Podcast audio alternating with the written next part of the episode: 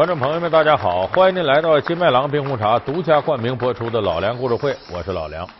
我们今天呢，要给大家讲的是八仙最后一位列入仙班的曹国舅。我们前面说了，八仙呢是男女老少、贫贱富贵，这贵落到谁身上呢？当然是曹国舅，贵为国舅之尊。那么曹国舅呢，最早他有名字，叫什么呢？叫曹毅。哪个义字呢？单人旁。这边本来呀是那姓萧的那个萧，但是上头这两点呢往上翻一下，哎，就像那囧字似的翻过来。这个字什么意思呢？它是队列的意思。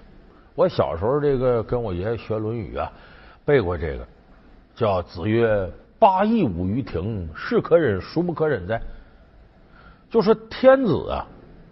他这个有载歌载舞的场面，可以是八队列的，不论是歌女啊还是男的这个舞蹈者，可以排着八行舞蹈，这是天子的仪式。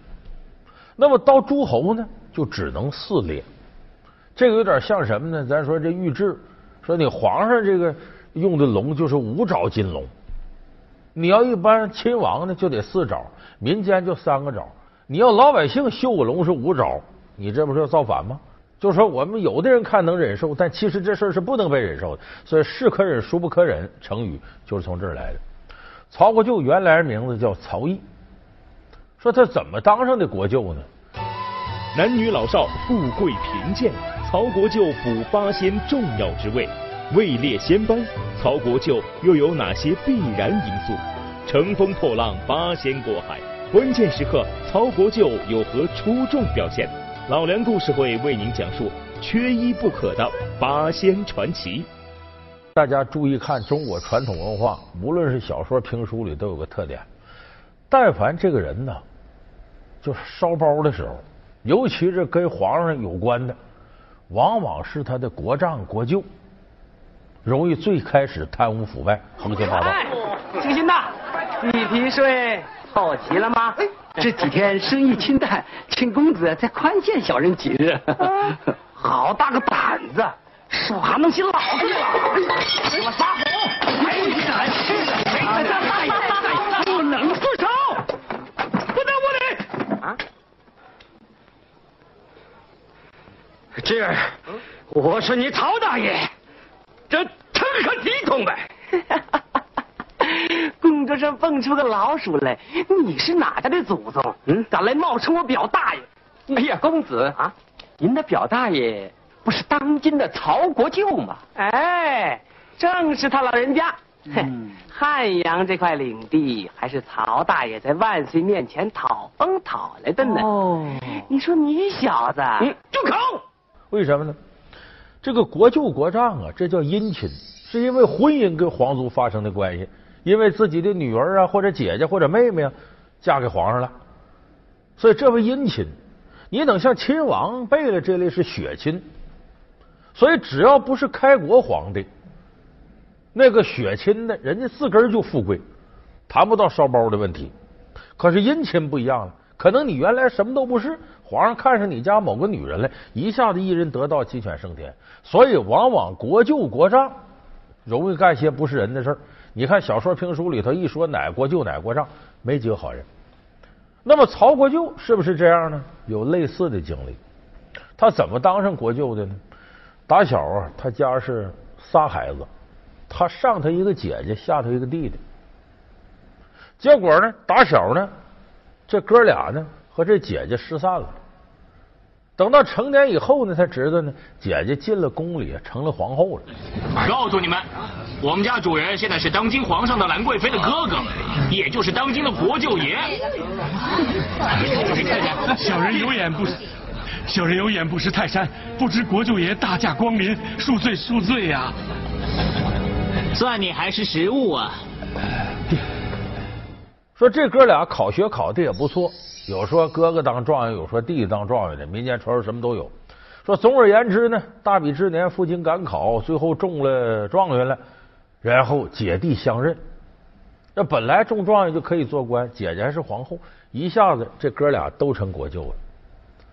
等曹国舅呢是哥哥，其实他弟弟也是曹国舅，都姓曹嘛。结果呢，这曹国舅本身呢，为人呢比较正，做了官以后呢，还一心为老百姓，挺好的。陛下，臣有要事见奏。有关国事，明日早朝再奏不迟。陛下，此事早朝面奏，恐怕有碍陛下的龙颜光辉。岂知有碍于朕，何必纠缠？陛下，我，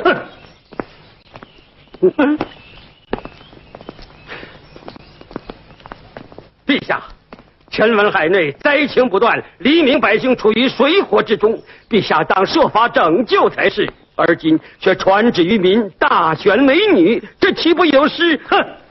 朕选几个美女伴驾，乃区区小事，而你竟编造出些灾情谎话，败信于朕，不是收，陛下。古人言：“忠言逆耳利于行。”为保社稷，请陛下三思。放肆！陛下。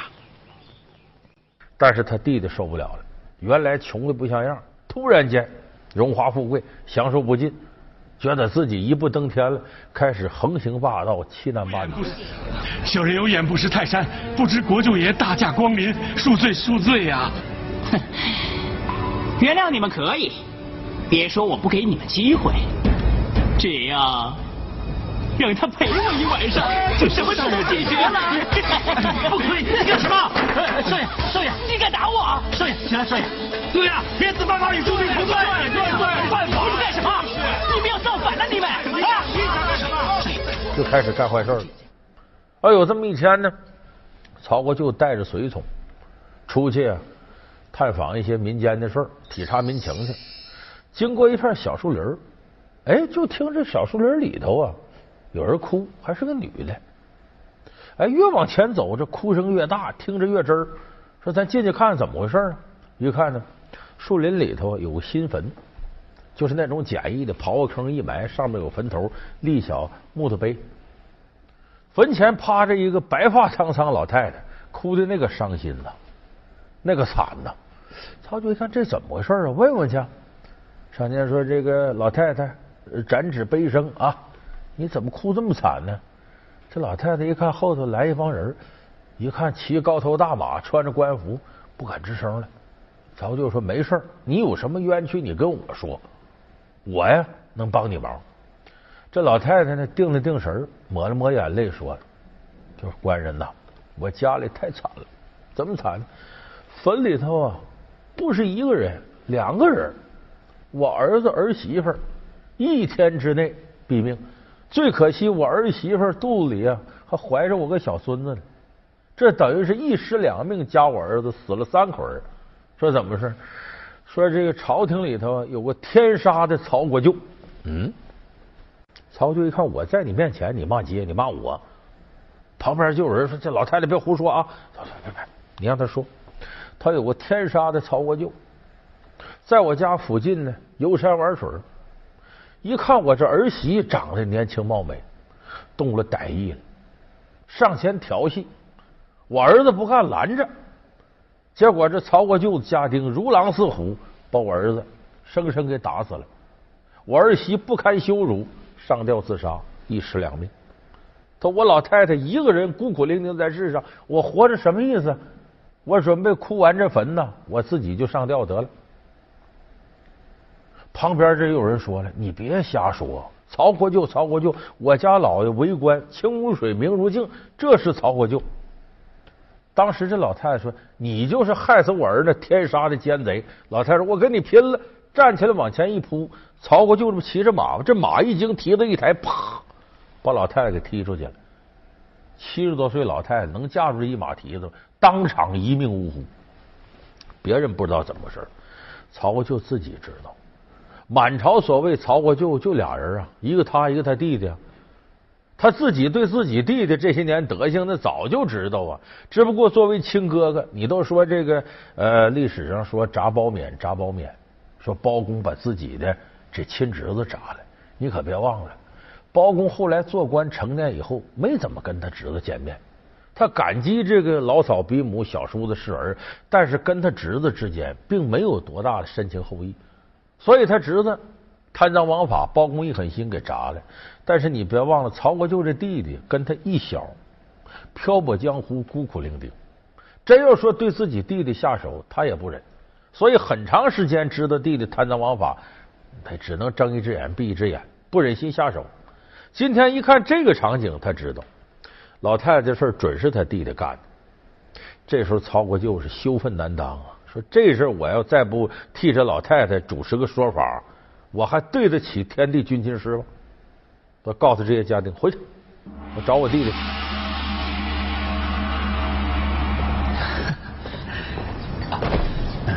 臣陆厚松叩见皇上，平身，谢皇上。陆尚书，来找朕是不是有什么重大案情向朕禀告啊？呃呃，单说无妨。遵旨，回禀皇上，京城最近发生了一宗甚为轰动的自杀案件，百姓都甚为关注，纷纷要求刑部尽快查处。这就不明白了，明明是自杀案件，为什么要查处呢？呃，死者是一位名叫昭红的姑娘，她是因为被人凌辱，以致羞愧难耐，悬梁自尽。是什么人如此坏人名节？这姑娘无疑是被迫死的了。对，那人抓到没有啊？没有。为什么？那人已经潜逃了吗？只是这案件……呃，别吞吞吐吐，快说。是。原因在于凶徒是国舅爷曹景谦，查清了吗？因为案件牵涉到国舅爷，所以微臣特来请示圣驾。结果他回去才发现，乡邻呢到这个京官这儿呢，已经把他弟弟给告了，说有个老太太家里什么什么情况，让你这个曹国舅给逼死了，如何如何，还把人家儿子打死了。这时候他弟弟也知道这事儿闹大了，把府上金银卷吧卷吧呀。潜逃了。这时候，曹国舅听闻之后，把自己衣服都脱了，背着金条。什么叫负荆请罪？直接见皇上，说向皇上辞官。说我弟弟这样，我当哥哥的管教无方，我今后没脸再为官。你准我辞官，云游四海，我干点善事。皇上一看劝不回来了，曹国舅辞官不做了，把宅子也卖了，又从姐姐那弄点钱，家财万贯散尽，干嘛呢？云游四海，帮助芸芸众生解脱苦难。站住！站住！嗯，小官奉知府大人之命，征集几名女子。你家知府征集民女作甚？大人不必多问，改日请到我家大人府上喝茶。快走！你孩子，哎呀，孩子，孩子，孩子，这成何体统？老爷，老爷救命！老爷救命啊！老爷，老爷救救孩子！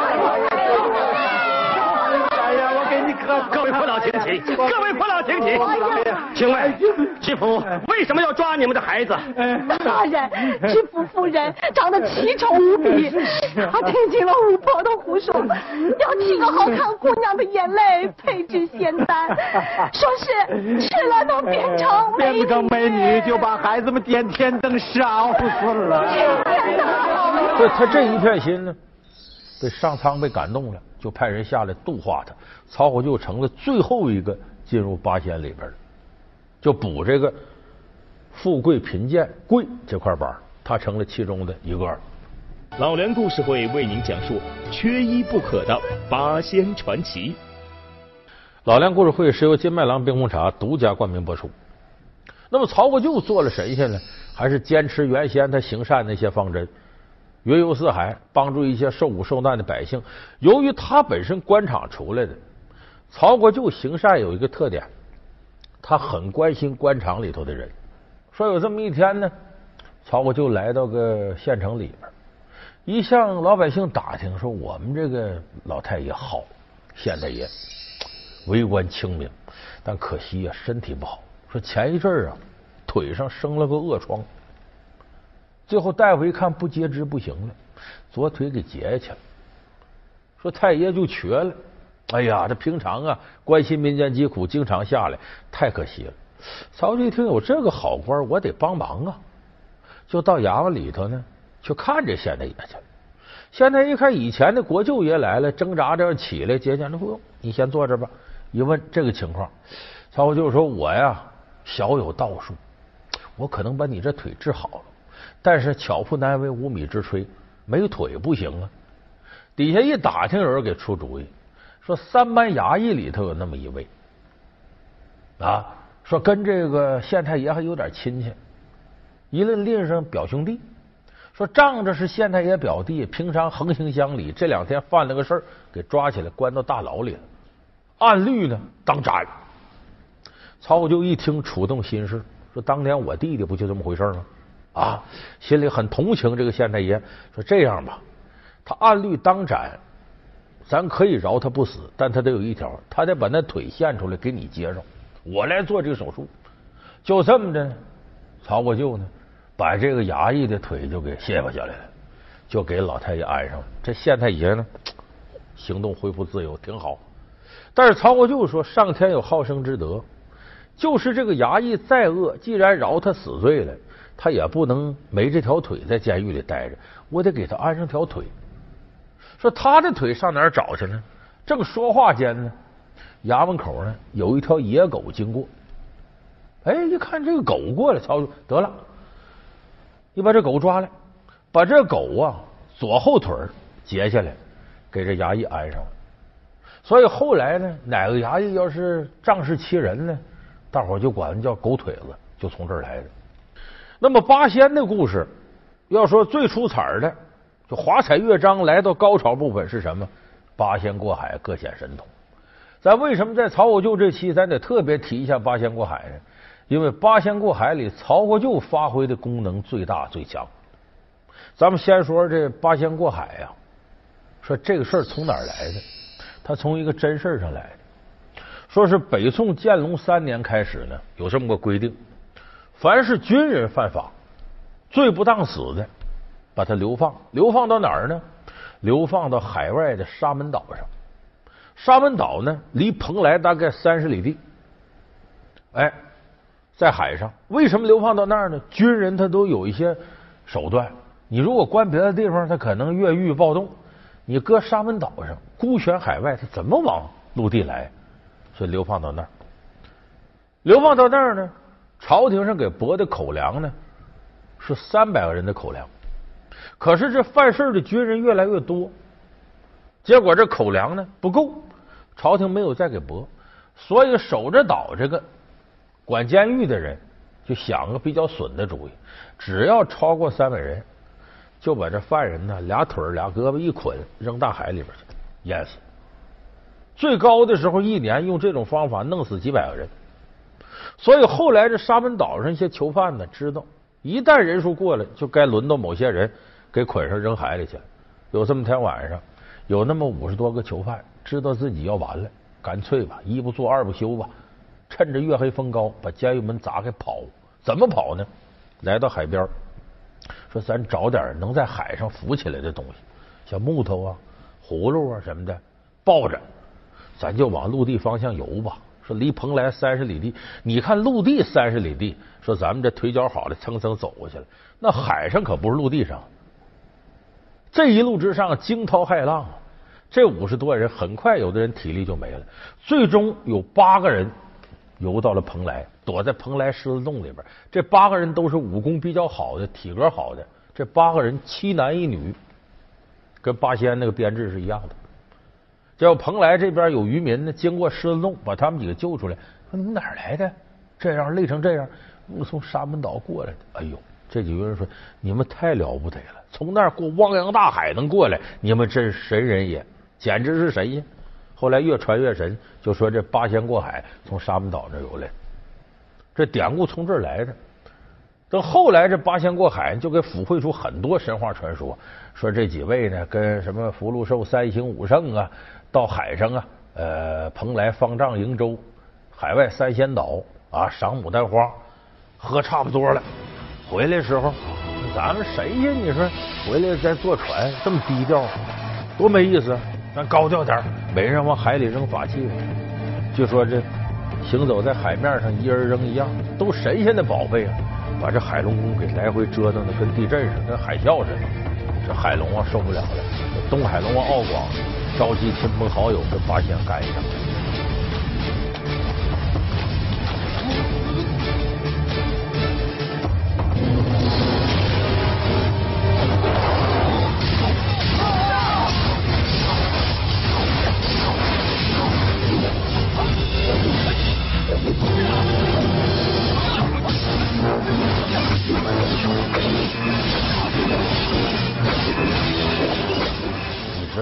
王爷在神仙里头，咱过去说过，最受气的就龙王，有点事就折腾他，有点事就折腾他。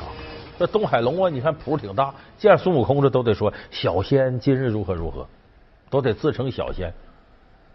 说这是八仙过海一个大致的传说。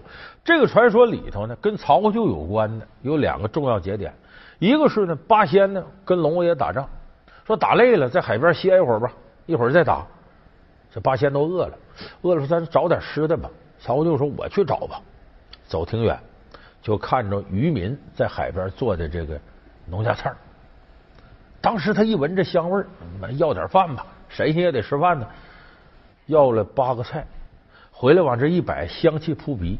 咱们现在有不少人知道有什么九大碗、八大碗，尤其八大碗就从这儿来。说曹国舅开始才有八大碗菜肴。再一个，曹国舅怎么立了大功了呢？你看这个吕洞宾垂杨剑往上一放，蓝采和花篮是在海上乘风破浪。最后这波浪一大，虾兵蟹将一上来，这个东西小就弄不住了。曹国舅一看这哪行啊？把手里这个玉板呐。唰，往里一扔，玉板宽呐，乘风破浪，载着八仙就过来了。龙王爷奈何不得，说这玉板是什么呢？其实就是玉户。哎，竹字头搁一个，匆匆忙忙的冲去了这一下，就勿勿忘我的勿。这个东西是啥呢？过去上朝的时候拿着，当然是玉的，那不是一般人拿的。拿这玩意儿干嘛呢？其实就跟我们现在开会，老板说开会啊。这个经上都记一记，你把这电脑打开，笔记本打开，敲字这个玉户就是干这玩意儿的，所以这个玉板是什么？权力的象征。曹国舅虽然入道比较晚，法力也在铁拐李、吕洞宾之后，可是，一遇到关键场合，他这玉板发挥作用了。这什么意思呢？权力啊！曹国舅原来有权力，这玉板是权力的象征。所以你回过头来，咱们看八仙里边，无论是铁拐李、蓝采和、吕洞宾、何仙姑，都说八仙是凡人成的神仙，其实不是。每个人身上要么是上天给了特殊的禀赋，要么是自己修炼过程当中屡有奇遇，要么是傍上了大款、高官、好角，直接给他带到仙班里边。所以你说凡人做神仙，这个很难。所以有那么首诗嘛，写的挺好。叫曲目为直终必弯，养狼当犬看家难。莫言鸬鹚黑不久，粉刷乌鸦白不坚。